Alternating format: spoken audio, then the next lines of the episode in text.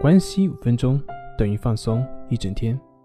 大家好，我是心理咨询师杨辉，欢迎关注我们的微信公众账号“重塑心灵心理康复中心”。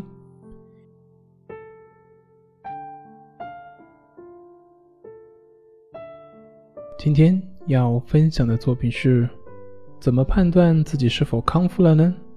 简单易行。在前几天咨询的过程中，有一位抑郁症的患者向我咨询，问我一些问题。那之后问我，他说：“像抑郁症好了是什么样的呢？是不是要去医院做检查，然后就知道自己好了呢？”我当时就回了一句，说：“如人饮水，冷暖自知，就跟你吃芒果一样，芒果是什么味道？一个从来没有吃过芒果的人问你，你说你应该怎么回答呢？”你能够准确的说出芒果是什么味道吗？不能。但是只要他吃一口，他自然就知道芒果是什么味道了。所以好没好，你自己会有感觉，你自己能感觉得到。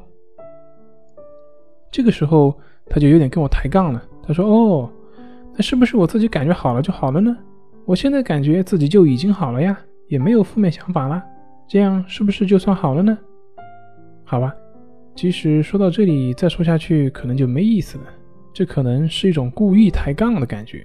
但是转念一想，也许这也是他的一个真实的一个想法。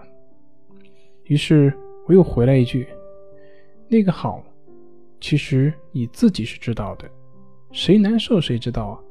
你感冒的时候你会去看医生，那么问你，你怎么知道自己感冒了？肯定是你自己不舒服了嘛。”谁舒服的时候没事跑医院去看医生去呢？同样，你怎么知道你感冒好了呢？肯定是自己慢慢的舒服了嘛，不再发烧，不头晕了嘛。那你说感冒这个过程中偶尔温度降下来了，自己是不是好了呢？那能叫好了吗？那换句话说，是不是温度计上显示你的温度降下来了，你的感冒就好了呢？那这也不一定。体温下降，它只是一个参数，因为我们经常看到有一些病毒性的感冒，它是不断反复性的，并不是你的体温下降了就好了，而是会持续一段时间才能达到真正的康复。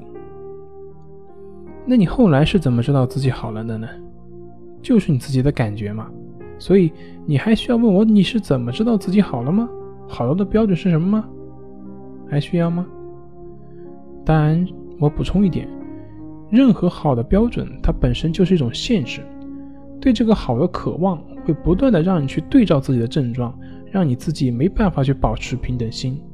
对这个好的渴望，只会让你对现在的情况更加焦虑，更加的抑郁，对你当下的康复没有任何的帮助。